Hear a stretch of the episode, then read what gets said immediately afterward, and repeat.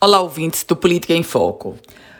O presidente da República, Jair Bolsonaro, desembarcará no Rio Grande do Norte ainda neste mês de agosto.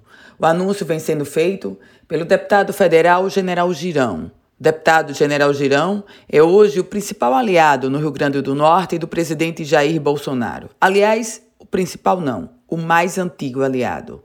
O presidente Bolsonaro tem hoje no Rio Grande do Norte dois ministros de Estado. O ex-deputado federal Rogério Marinho, atual ministro do Desenvolvimento Regional, e o deputado federal licenciado Fábio Faria, hoje ministro das Comunicações. Nesse contexto, a vinda do presidente Jair Bolsonaro para o Rio Grande do Norte se coloca, sobretudo, como um grande evento político.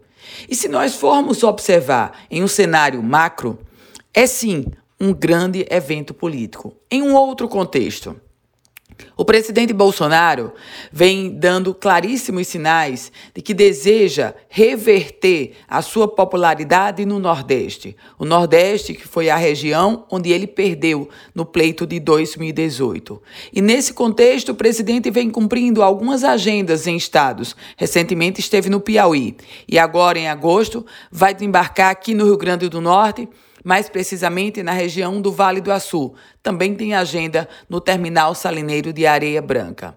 Sobretudo, no contexto político, além do administrativo, a agenda do presidente Jair Bolsonaro no Rio Grande do Norte deverá, sim, alcançar uma grande repercussão.